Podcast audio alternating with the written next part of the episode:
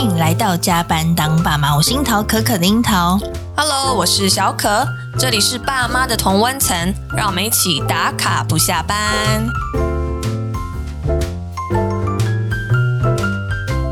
我们在第一百集的时候有跟大家分享到，就是身边近期有很多朋友考虑离婚，或者是正在进行这个手续当中了。对也有朋友他已经完成这个离婚，而且是展开新的面貌。是我有个朋友很快活男友很多，， 对，所以对于这样的状态哦，其实我们也就是见怪不怪了，嗯也不意外了。那因为我们自己在踏入婚姻、有了小孩之后呢，也面临到关系变化的这一题呢，觉得有啊、各种卡关，也很明白，就是在越来越多的关系当中，我们要花很多的心力去维护跟照顾。对但这个是不要降低自己对于关系的期待，而是要在关系当中看见自己的状态，也看见背后的这个意图，对，但是我觉得这真的不是很容易。超难的。 对，因为有时候你会发现，哎，为什么我们跟伴侣一直在吵架、冷战啊，或是互相指责，然后一直嗯在这种恶性循环当中，那好像，哎，过往的的美好好像都被消磨恋爱掉存折了。以以达到复数， 对对， 所以我们就是也在之前节目有提到，所哎以我们正在研读一本新书，是由智商心理师石立新所著作的，叫做《越爱越痛：我们的关系出了什么错》。那其实我们也已经读完了，好不容易读完喽。然后呢， 因为它含金量很高，所以对我们真的花很多时间专心的在看这本没书错。然后我们从书中发现说，哎、原来每个人在面对关系的时候都有他依附的状态。嗯，对，然后而且依附的类型的不同，也会形塑出你自己对于呃情感的态度，还有你的惯性的模式。嗯，那我觉得这是一本不是心灵鸡汤类型的书，不是鸡肋，。也不是鸡汤， 不是，它是一本就是有点像手把手带领你看见自己所处关系中问题的背后有什么核心的问题，有真没的有这样绕口令？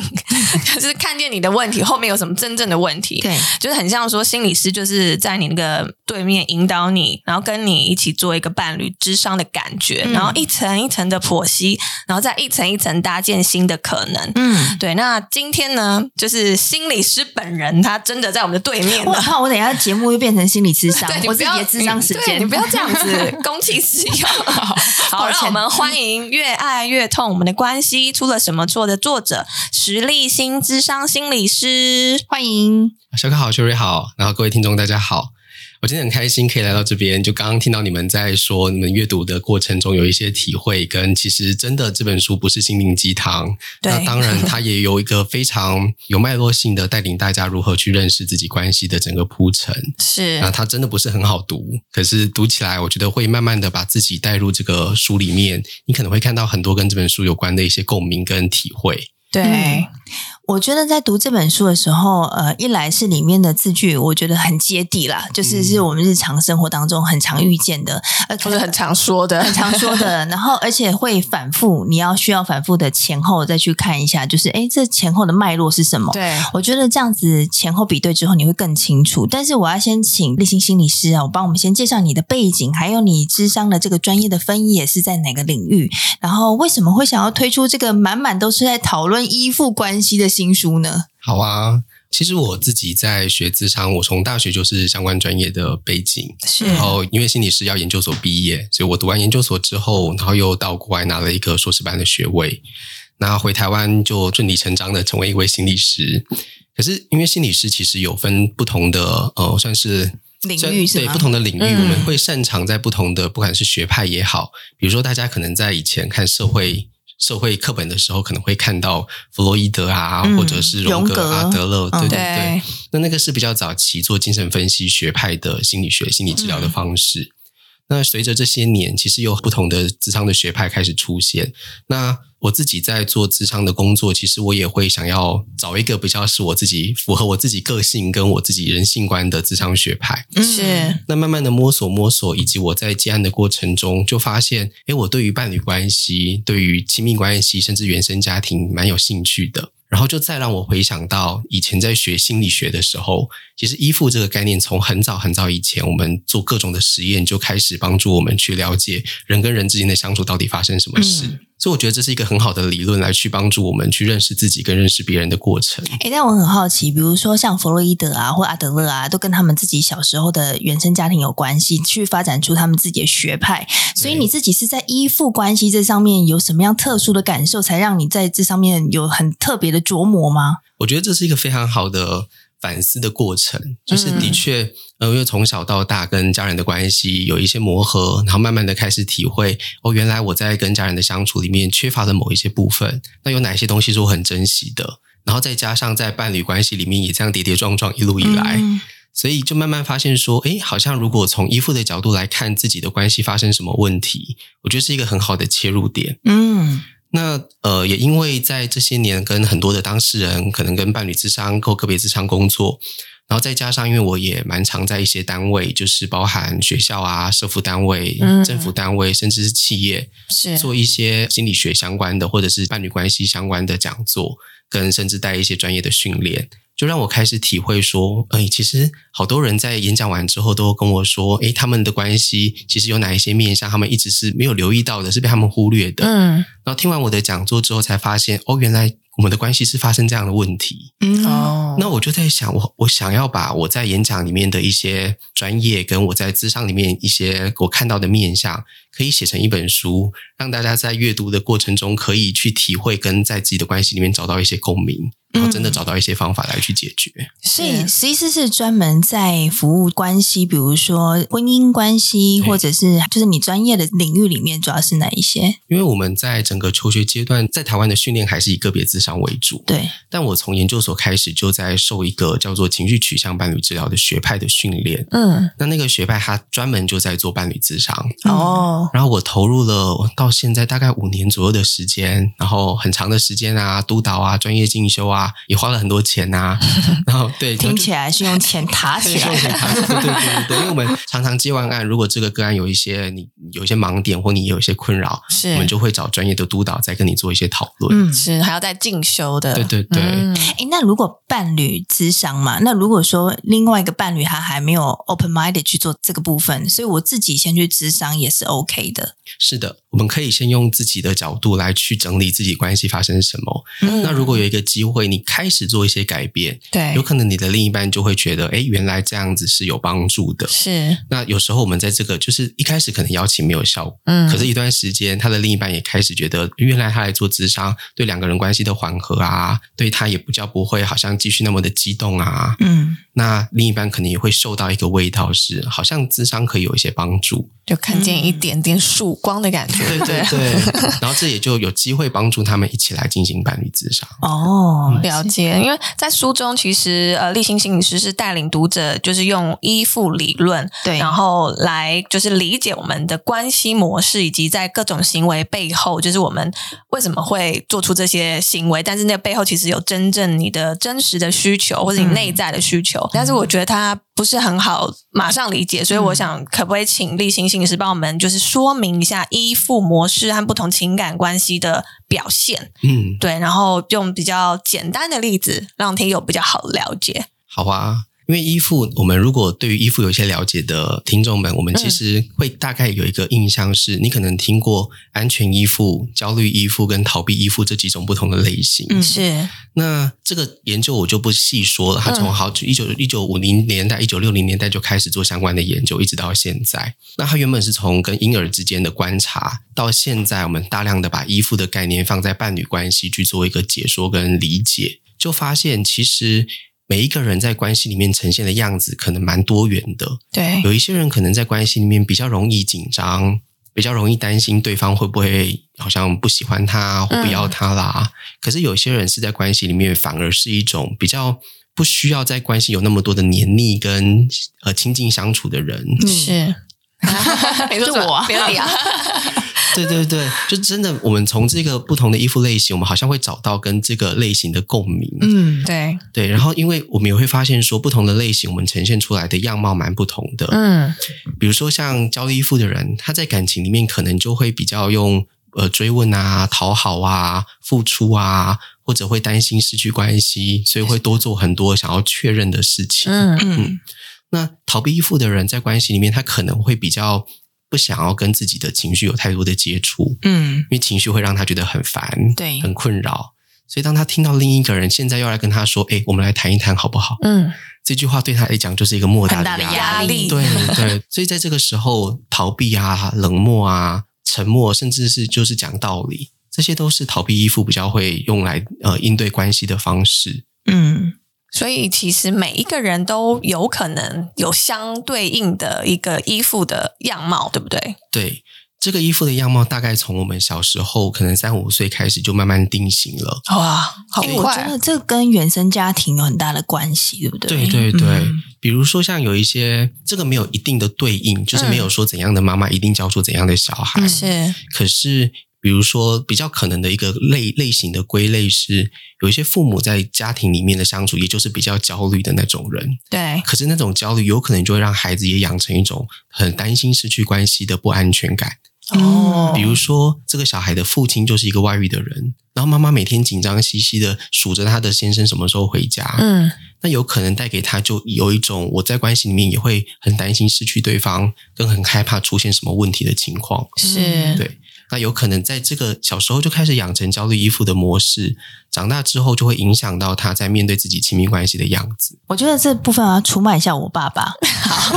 请说因。为我爸爸就是那种逃避的逃避的依附关系，他就是我妈不论对他说什么，他就是全盘接收，都说全盘 yes，是不是对，或者是说，即便他有情绪，我明明知道他有情绪。对，可是他还是都不吭声，然后也不说一句。然后后来我长大之后，有时候会帮我爸讲话，然后我妈就跟我吵，她就说：“你干嘛都帮你爸爸讲话？”对。可是我就觉得说，他也也太悲惨了吧？他怎么什么都不说？那你怎么知道你爸其实是有不一样的意见的？因为他脸就是写在脸上啊啊，很 明显对啊，他就是写在脸上，我不爽嗯啊，可是他就是没有说什么。可是我觉得这带给我很大的影响、欸，就是他某部分是我个性形成当中的一个一个很重要的核心，所以变成之后我遇到问题、遇到冲突的时候，我也很容易倾向就是说 OK 好，那我就全盘吸收，那我就或者是我逃离这个现场。嗯，我就不会再去面对到这样的情况跟窘境了。冷处理，对，冷处理，嗯然后冷暴力，然后我发现说，哦，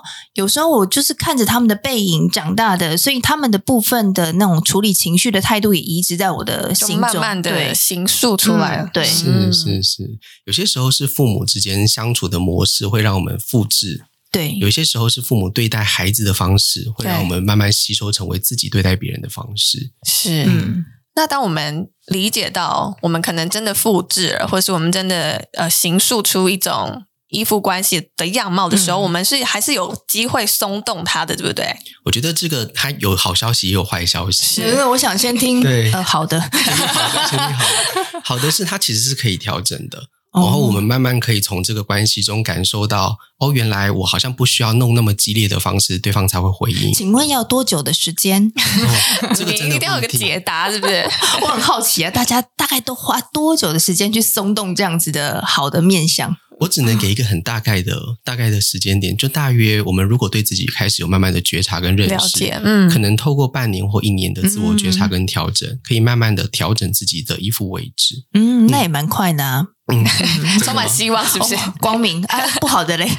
不好的是，因为我们原则上我们本来的那种依附类型、依附的状态不会改它几乎是不就是对，几乎就是跟着你一辈子。啊 OK，那比如说，你小时候可能就是父母对待你的方式，可能像刚刚呃 Cherry 提到的，我们变成是一种比较逃避依附的样子。可是我们长大之后，有可能你在伴侣关系里面，这个会是在遇到关系冲突最激烈的时候，对方最歇斯底里或最最容易生气的那种情境的时候，我们最本能的样子就会跑出来。对哦，理解，对，所以就算我学习到。我想要在这个时候可以，我眼前的这个人不是我父母了，嗯我眼前的这个人不是我前任了，对，可是我就算努力的要调整，在某一些情绪张力非常大的情境或冲突的时候，我还是会用我最本能跟最习惯的方式来应应。嗯，也是自然的，就跟阿德勒说，就是六岁以前嗯情绪就定型，后面都只是对对对表征了，就是这些的发展而已。那我就很好奇啊，嗯就是难道在一段关系当中，只能有一个是一直处于就是追逐抗议，然后一个就是逃避退缩，会不会两个都是同样的依附类型呢？或者是随着不同事件的发生，然后展现不同的类型，可能身份互换，嗯会不会就是你追我跑，然后换成他追我跑这样子？哎，这个真的是在有在关系里面的人才会体会到的一种很实际的现象。这个问题超级好的，因为坦白来说，依附的模式，我们这样子在实物现场上面的观察，其实大约八成、八成五左右都是比较一追一逃的关系。哦嗯那其实很可以理解，就是你就想象两个人要交往的过程，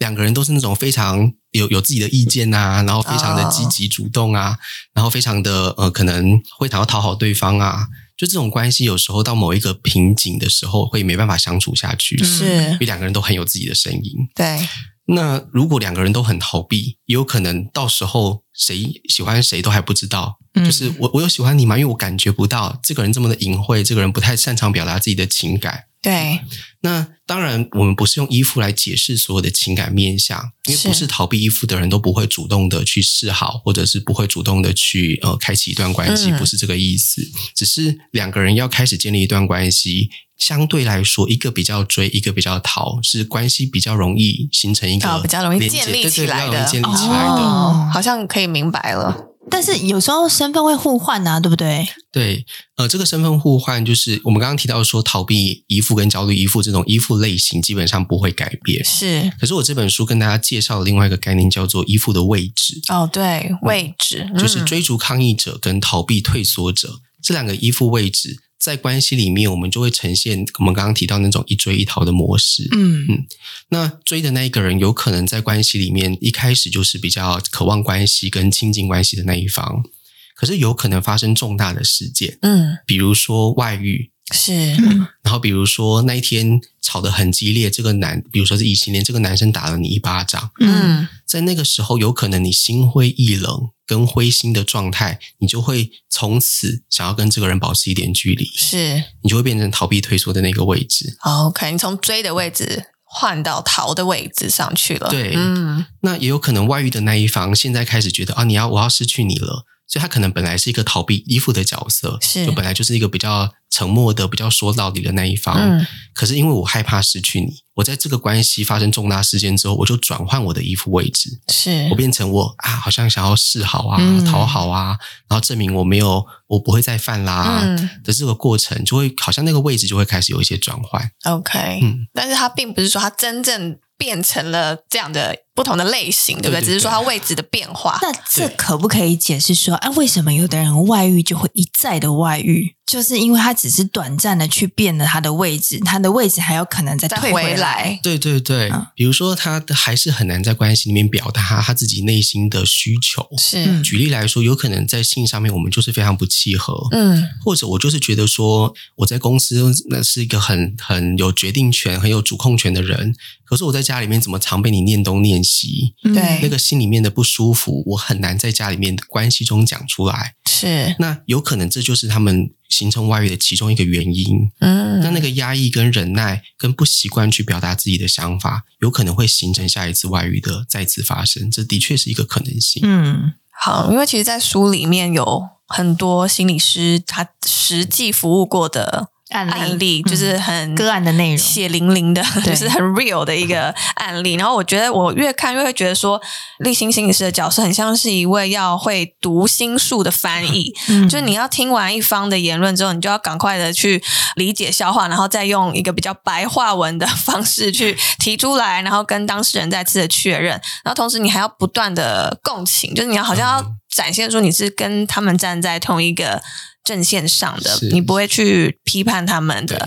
我觉得这还蛮不容易的，很辛诶苦。可是我觉得，当有时候不一定就会接受心理师的这个意见呢、有时候会以哦对呀否认作为第一姿态。对，也是有可能。嗯，所以他必须要一直很全神贯注要一直的突，破对盲对肠对，在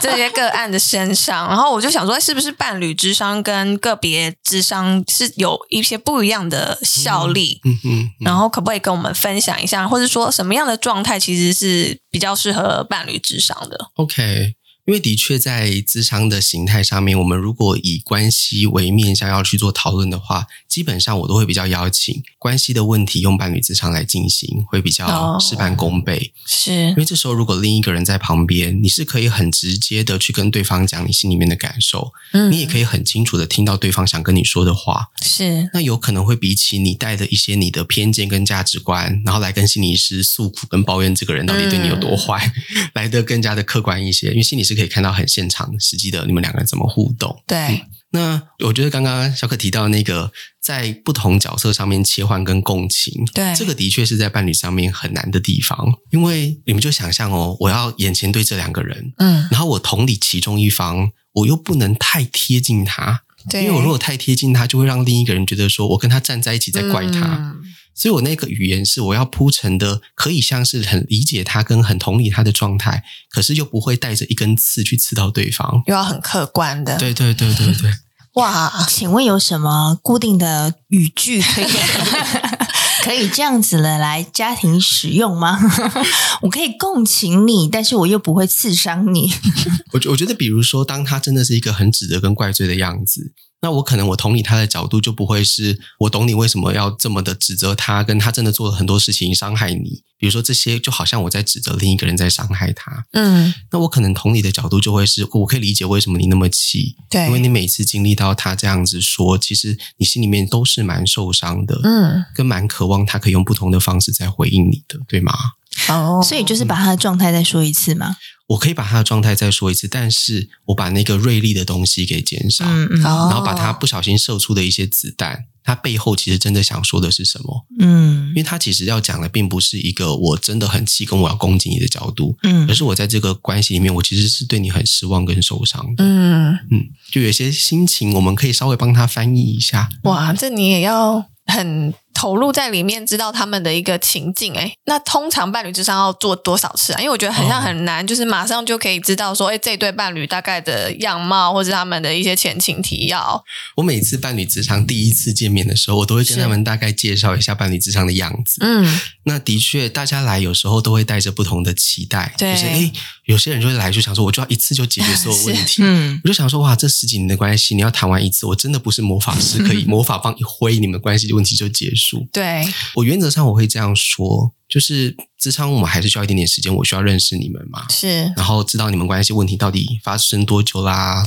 到底问题关键点在哪里啊？嗯，有可能你们带来的问题其实根本不是不是最问关题 键的，对，有可能我要需要一点点时间才会摸索到原来哪一个东西才是关键，是，再加上有一些信任感要建立嘛，嗯你，要在一个人陌生人面前讲你真的很心里话，然后或者是你要在你另一半面前讲你对他的不满，有时候嗯是很紧张的，对，所以这个其实它需要一段时间。是，那我大概会说，可能大概八到二十次左右的时间，可以帮助一对伴侣从刚开始来的混乱，然后不知道到底发生什么事，嗯或，者冲突很激烈，慢慢的可以比较缓和自己的情绪，跟听懂我自己真的要的是什么，还有对方到底想要表达的是什么。是，频率呢？大概一周一次吗？伴侣智商大概一到两周一次，一到两周，一到两周就是回去试炼一下，因为我知道，就是咨商师有时候会给你们一些方法，你们可以对回去练习看看。对对对，嗯所以就会建议说，大概一周到两周进行一次这样子。对，嗯那这个频率也是，就的确刚刚像 Cherry 说的，回去会有一些自己的新的体会。嗯那这个体会，呃，下一次来我们就会有一些素材可以做使用，嗯会了解说，诶，哎那这个礼拜跟上礼拜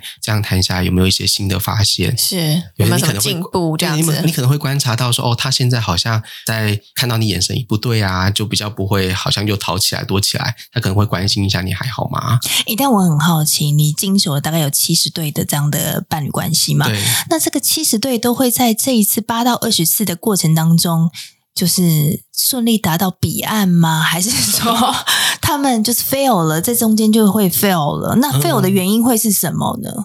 我觉得应该没有任何一个心理师会说，我们做的所有的伴侣都可以成功的做结束。嗯那原则上，这个背后有很多的可能性，包含适配性，因为我们还是要找到跟自己比较适合的心理师。嗯有些虽然我们可能这样听起来觉得我可以帮得上忙，可是真的我们开始工作起来之后，有可能会发现我跟你们的频率可能不见得对得上，哦，所以有可能在过程中会体会我跟心理师，还有我或者是我这个角度，我跟当事人的工作能不能找到一个频率跟默契。是，嗯所以原则上就是有些大概六到七成会走到结案，嗯那中间会有一些 fail 掉的，可能是包含哦，他们因为远距关系，就这个人可能要离开台湾了。嗯或者是他们两个人因为某一些决定，比如说要离婚，或者是他给他一个 deadline，、嗯告诉他说你要跟这个外遇对象不能再联系，嗯可是他并没有没有实做现，到没有做到，嗯所以最后有可能其中一方就决定，那我不要来了，因为你食言了。哦，OK，所以各种的情况都有可能，他们原本我们预计好的时间，可是中间就离开。嗯那的确也不见得所有的伴侣都会走到修复关系，因为还包含有一些关系是可能外遇很多次啊，然后来一方真的已经很灰心，他们来就只是想要好好道别的，哦，或 者 是那也是一个从好事啊，对，也是好事好好的说再见也不容易耶对，嗯或者是已经在决定要不要离婚了，嗯就是他们就只是来想要抓这个抓着最后一根稻草，看看做最后的对 confirm 这样子，对对对，确认说、嗯那这是不是你的意思？如果是的话，那我好，我放你走。可是我想要在这个地方表达我对你的遗憾跟伤心，哦，所以有这一些个不能在家里自己讲嘛，有一 些一定要在真的心很理难师讲面出前口哎、我也觉得很好奇啊。就大家在家里面，因为我很多的当事人就会跟我讲说，哎，老师，我真的在你这边比较能够讲出我的真心话。真的哦， 对，其实我觉得有第三人，哦我做过心理咨商，我觉得对有一个我不认识的人，我反而也很自在的跟他讲我的状态，哎，嗯，就是觉得好像没有包袱，嗯哼就对于至于这个人，我可能他在不在我的生活里，不在我任何的关系范畴里，我好像没有包袱可以说出我真正内心的话。对嗯对对，这就是咨商保密性跟我们不跟认识的人咨商最重要的一件事嗯情。嗯嗯，对，原来是这样子，，对。那其实因为我们是一个也要服务孩子的这个节目嘛，扣合就是这本书，虽然很大部分都在说伴侣智商，但是呃，就是伴侣的这个关系当中对，但是其实里面有提到，就是说呃，孩子的部分，就是这个依附关系的类型跟自己的原生家庭还有主照顾者的依附状态是有影响的。然后也提到说，安全的依附关系当中有三个很重要的因素，就是可亲性、回应性跟投入度。那我们要请立新帮我们来分享一下，就是作为爸妈的我们嗯要去怎么做才能够让孩子达到这种安全依附的状态，而且或者是有哪些 NG 的行为是我们要避免去踩雷的？这个也是我很致力于想要推广的。嗯就是我们现在在做伴侣咨商啊，基本上都是很希望大家可以透过对对方的一份理解，跟重新长出对人的一种关怀跟付出的这个感觉，对，那可以帮助他们在面对自己的孩子，也可以有这份新的东西出现。是，那不会，我们好像一直复制原生家庭的模式，然后不止在伴侣关系中呈现，还会在亲子关系中呈现。嗯所以其实有几个很重要的点是，呃，包含刚刚提到的在可亲性上面，嗯，我们在关系中那种我遇到困难啊，我遇到挑战啊，我能不能找得到你？我能不能在我需要的时候转身？我是可以相信说你会在这个地方给我一点支持，嗯而不是我转身看向你，你会告诉我说这件事情你怎么那么笨，你怎么不会自己处理？嗯这叫做可亲性，对对对，嗯我能不能从你这边得到一点支持跟帮助？然后是我在我遇到危险的时候，我可以感觉得到，我可以放心的找你。嗯嗯那我我相信很多的父母都在，如果我们开始有一些 sense 的话，我们会在这些面向上面开始留意。因为这件事情不是说我们完美的每一个角色都要做到，每一件事情都要做到。可是，在我有意识的情况下面，我可以做到个六七成、七八成，其实对孩子来说就非常非常重要了。都会一点一滴的累积他们对安全感的这种感觉，对不对？对对对嗯第二个回应性的部分是，呃，我比如说我我在跟你询问我需要的一种一种照顾，或者是我需要的一份安心感的时候，是我能不能感觉到你是想回应我的，哦，不是敷衍我不是的，敷衍我的，因为嗯，那好了好了好了，知道了对。对 对，知道就好好，你 去旁边我去妈妈旁边在忙了，你去嗯旁边那种这种事情就会让孩子觉得被敷衍，嗯所以那份回应是一份关注，是一份我可以愿意跟你呃解决这个问题，我愿意听你讲些什么，是，然后再给你一点，不管是可能陪伴啊、支持啊，或者给你一点点方向。嗯因为在孩子还小的时候，我们需要一点建议性的东西。对其实父母也是在某些程度上面需要给的，不是说都让自己孩子去碰壁跟磕磕碰碰。哦，嗯某一些程度是是需要提供的，是要有一些介入和引导的，对对对。嗯、是投入度的话，就会回到我们两个人关系中，我能不能感觉到你其实是有意愿主动跟我相处？嗯就是你会安排时间吗？然后你会规划，诶，周末想带我出去吗？然哦，后你会想要花时间，诶，回来之后你跟我聊聊天吗？还是说，其实关系建立起来之后，我就觉得，嗯，我就的妈放妈着对我就 放着，然后我不太知道说，我每个周末，然后妈妈都在玩她自己的手机，爸爸都在做他自己 的事， 对不有对？点悲 伤。爸爸一直在厕所，不知道做啊什干么。 嘛？爸爸呢？躲躲在厕所这样子，对哦，所以就是如果有办法尽可能的达到这三个要素的话，就是你跟小朋友的那个安全依附的建立是比较有机会搭建起来的。对对对，然后小朋友长大之后，他对于跟其他人的关系当中的这个建立也是比较有机会，是比较健康的，对就这样比较说吗比较？容易是安全依附的小孩，其实我觉得这个我们蛮通则的啦，就是如果一直有在听我们节目，其实我们也一直在提这几个点。嗯但是其实就像丽晶刚刚提到的，其实是有大概六七成的时候，你可以去做到这个 full attention，对，这就个不部是分要完美啦，对对对对，嗯。因为我知道说现在爸妈其实真的蛮忙的，对啊， 对你要关注的事情太多，对讯息有点海量了。没错，真的有时候在想说，你手机到底要怎么样才能放下？ 就是都不要去碰手机，好像有点难。然后导致就是，哎、小孩开始学习，因为小孩就是 会拿一个假的乐高，然后假装是他的手机，然然后后还会若有其事在那边滑，手在那边动好。可爱哦，对，但是我就不知道，哎、这到底是不是一个不好的影响？但对他就是已经开始社会化了，知道说在这个世界中，每个人都有人手一只手机。嗯，也许他长大之后不是用滑的啦，哦耶，对 啦，因也为现是。在会直接 Hey Siri， OK，我们知道这个要点，然后我们可以尽可能去做得到的话，就是就就有机会打造一个安全依附的关系。这样，那其实实如果就是希望可以调整关系的话，第一步，呃，首先啦，应该是要减少冲突，然后降低对彼此的伤害开始。那你接下来才有办法好好的分享，或是说体会彼此的感受，然后才有机会再多靠近对方一点点。那其实，在书里，立星星也是有提到七个摆脱就是关系中恶性循环的方法。那我想说，也请心理师帮我们简单的分享一下几个你觉得我们可以比较快速应用的一些方法。我觉得在关系里面，其实我们可以留意自己有没有那种推动关系中变得很容易激动跟冲突的一些行为。我觉得有一位心理学者他提到了四种我们容易在关系里面出现的样貌，是我觉得这些样貌非常的贴切，跟我们可以留意自己有没有出现这样的模式。，嗯，第一个他提到的是一个叫做批评的位置。是，我们如果经常出现一种批评的角色，就是我在关系里面那种挑剔啊、批评啊、嗯指责、放大抱怨错误对对对。嗯然后就好像我看什么东西都不顺眼，是，然后看什么东西我都要念一下，这个其实是很容易造成两个人的冲突越来越激烈的。真的没 错，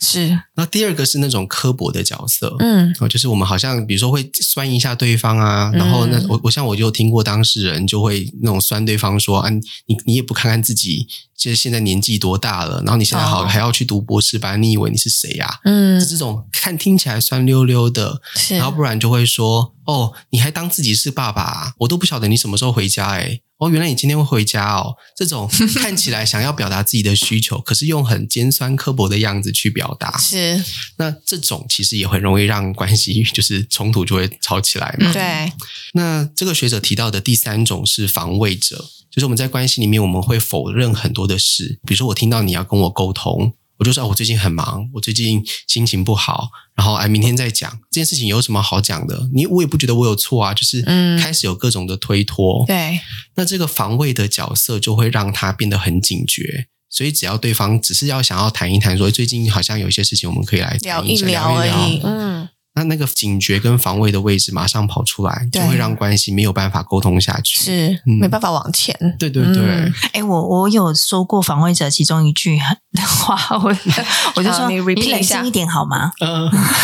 你冷静一点好吗？真的，因为我觉得对方情绪太澎湃了，我们没有办法好好讲话。的确，我是逃避的那一方，但是这也是逃避很常使用的防卫者的姿态嘛。对然后我就我有说过这句话，我说嗯你冷静一点好啊吗？对，那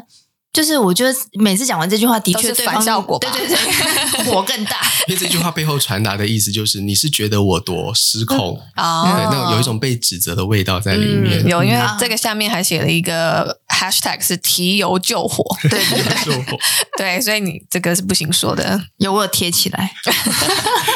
好 那，第四种就会是沉默者的角色，是就是那种对方可能有一些事情想跟你谈，不嗯管是谈他、谈你们的关系，分享东西，那。你你如果在冲突情况下面你不回应就算了，有一些人是在关系一般的情境，我听到好多的夫妻都在告诉我说，嗯嗯，他大部分是太太的那一方，都告诉我说，我回去跟他分享我工作发生的事，我都觉得我在跟一个木头讲话或跟一个墙壁讲话，他就是哦嗯哦好嗯啊我要去做什么事情了，就是哦我得不到任何的回应，是，所以回到刚刚那个亲子关系的那个回应性，对他们在是没有的，他们是没有的嗯，断掉了，所以这四种类型的互动关系中的样子，其实就很容易让两个人的冲突原本还好，可是只要有一个模式出现，就会越演越烈。我觉得这四种真的把每一个人刻画的非常的具嗯体，因为我觉得我应该有一阵子是其中那个沉默者，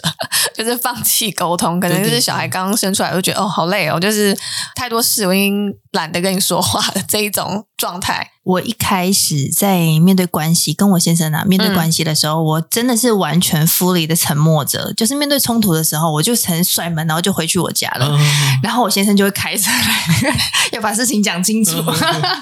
所以我们就是很典型。我在看整面故事的时候，我们就是很典型的追跟逃对的逃模式。很对，就是做的很淋漓尽致，对对对， 没有一点模糊，对不对？对，我们的角色很清楚鲜真明的。欸真的，对，所以就是我觉得这刚好是可以去呼应每一个人在关心当中，你用什么方法在做沟通，或者你根本没沟通，我觉得这是可以嗯点醒自己的一个很好的提醒。 对对嗯对。好，然后还有哪些方法会想要再多帮我们说一下吗？我觉得在书中的最后一个篇章里面，我有跟大家分享一个我我自己觉得很重要的概念，是，叫做我们如何去探索跟整理自己跟对方在关系里面的痛苦跟责任。嗯，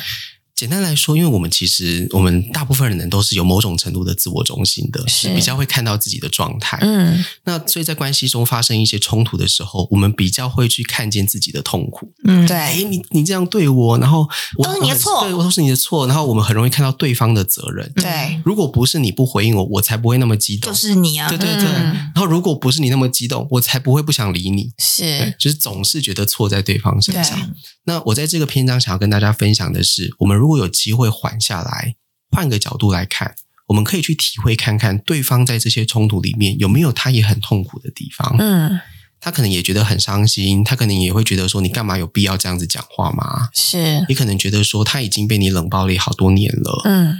那也有可能在这个理解他的痛苦的过程中，你也可以慢慢看到自己在关系中的责任。是，比如说，我因为害怕吵架，所以我就真的离他越来越远，跟不太讲自己的事。嗯，那或者是我因为很担心失去他，所以我就很容易变得很激动，跟想要摇醒他，是想要获得他的关注。那当我们有机会平衡一点，看到自己的责任，跟去感受一下对方的痛苦，我们就不会在互动循环中觉得我是那个受害者，对方是那个加害者。嗯，但是当你发现之后，你要再去跟对方说，我觉得这也不是一个很容易的事。对对对，对，他就很不小心又会变成一种指责。对，那要怎么样？不要沦落这个圈套呢。对， 我觉得一个部分是你可以分享你的发现，分享你嗯看到自己的责任是什么。我觉得这个我不知道，啊在我自己的成长历程中，就是比较少这种对话的模式，或是把自己的感受或是情绪去做一个阐述的行为是没有的。所以，当我在关系之中要这样做的时候，我觉得一开始也会觉得呃有点尴尬，或是觉得对，啊要怎么说我啊、会我会不会说太多了？对，或者对觉得说，嗯，有必要说出来嘛？因为以前我可能一直会觉得说，他应该懂吧，嗯这就不是这基本还要常我识吗对这说不是吗？基本常识对，就是还要我说你才会知道。我就觉得大家应该都要通灵，就是知道说，哎，我现在为什么会这样？但后来发现，其实好像，哎，就是得说出来。对，有时候说不出，就是真的会得不到。对，所以我一开始可能就是要做好心理准备说，OK，好，我要跟你说一件事，然后就真的要打开这个心房去说一些比较嗯没有说过的话。那真的就是会比较有机会，对方也 OK 同步的也想要说一些他的感受，就真的是比较容易让关系呃开始比较顺畅一些。嗯，对，但是我觉得我不知道是亚洲人嘛，是不是都需要一些练习？就是这个需要一点点突破吧。 其实我觉得可以从自我对话开始、欸，嗯会不会？嗯，因为我觉得这可能比较容易一点，因为对别人说话，你也不知道、你接不到接他的住球嗯的、他可是你可以接住你自己的第一步的话，那也许接住别人回应可能比较容易一点。我觉得真的一部分是跟自我对话，是你可以练习跟自己在内心里面可能有一些你想跟自己说的话，嗯你想要传达出来的东西可能是什么，那去体会一下自己真实的感受。有机会并不是用一种好像攻击或者是带有批评的意味，嗯，然后去提跟对方提你想要讲的东西。是我觉得也会让你开始有一些比较正向的经验。嗯那我刚刚觉得，刚刚那个小可跟 Jerry 在提到的，这其实真的是包含亚洲文化，然后嗯，也包含我们习惯的表达方式。对，其实不止你们，我在智商中也听到很多的夫妻，就是我要邀请他说：“哎，那你要不要把这段话对他说？”我觉得这个对他来讲很有意义。对，他就在他旁边搓手指 头啊，然后沉默啊，这然很后想说尴尬欸他要讲哦，然后直接讲哦，他这个可以直接讲哦。 哎， 这样很拖那 个智商的时间呢对。啊 但我觉得那个挣扎跟犹豫是可以理解的，因嗯，为那真的不是我们平常会对话的方式。嗯对然后，所以有时候就算连一份感谢要去说，嗯都讲得很别扭，对嗯啊，对，要练习。嗯真的，真的。然后书里面其实写下很多你你会说的话嘛，所以我觉得对其实，在读的时候也可以自己去练习看看，就是这些话语的构成，所以我觉得也蛮好的。有示范了一些对话的方对式。对对嗯嗯对，嗯我身为一个逃避者， 我这几年也不断的进化自己的逃避方式， 面对啦。我觉得多一点就是跟自己待一起，就是像我们之前节目有提到，当你感觉不舒服的时候，跟那个不舒服待久一点，嗯就是知道说为什么我会在这件事情上这么不舒服。那也许在待久的这个过程当中，你会慢慢梳理一些你为什么不舒服的感受，无论是旧经验或原生家庭，或者是新产出的一些经验，我觉得对这个对于你来说都会有很大的帮助。嗯至少对我来说，我觉得在这个呃不舒服的过程当中，我呃有很大的收获。嗯，所以你的逃避的状态有比较趋我缓。现在是可以正面的面对迎战了。好， 那你会说出一些比较温柔不带刺的话 吗？有，我今天有练习啊！我刚刚不是来的路上就跟你们说我今天的案例，就是我今天本来出门很急，我对要跟听友分享，好这是我跟我先生很大的努力是哦你。看完了书以后的一个实战，对，通常呢，我们呃，比如说我很急，我要拿个东西，然后因为我今天叫计程车，我已经要急着出门，计程车在等我了，那我就打电话说，哎，那个东西放在哪里啊？对你然后找不到就我对找了不到。嗯然后我先生说你白痴哦，然后他就开视讯这样子，他说就在那里啊，我我还是看不到在哪里，反正是 anyway 就找了大概三四分钟之类的。嗯，然后挂完这通电话，老实说我很不爽，我就觉得说我只是请你帮个忙，为什么要冒白痴？我觉得这这件事情无关乎人身攻 击吧。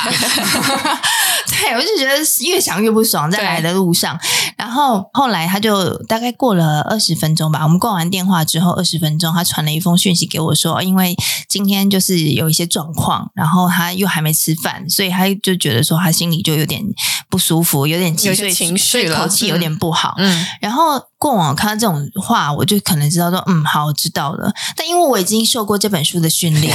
我就多加了一句说，哦，好，我知道了，谢谢你告诉我你的状态，这的确对我有一些帮助。是。嗯嗯那他有在回你吗？呃，我还没有看手机哦啊 OK，但是对就。是好像当下你的感觉应该也是比较好一些了。对，我就说我感觉舒服了一点，嗯，其实也真的是哈，就当他有一个质疑的时候，对你来说，其实心里面真的有一种啊，好啦好啦，就比对啊较包容一点的感觉。其实你也知道他的状态，但心里就是过不去，想说你凭什么这样跟我讲话？ 对，真的，我好荣幸哦，就这本书有一个帮助，这么有有立即有，的马上告诉你一个回馈。 真的太好了。是那最后呢，立新有没有什么想要跟我们听友说说的，或者是有什么样的金句要送给他们吗？我觉得在整理自己伴侣关系的过程中，其实是一个蛮不容易跟蛮需要一点沉淀的过程。是，所以我想邀请大家，就在阅读这本书，或者是你有机会自己想一想自己的关系的时候，我们不要太着急，嗯，然后不要太觉得很懊恼，觉得我好像这件事情做不好，那件事情做不好，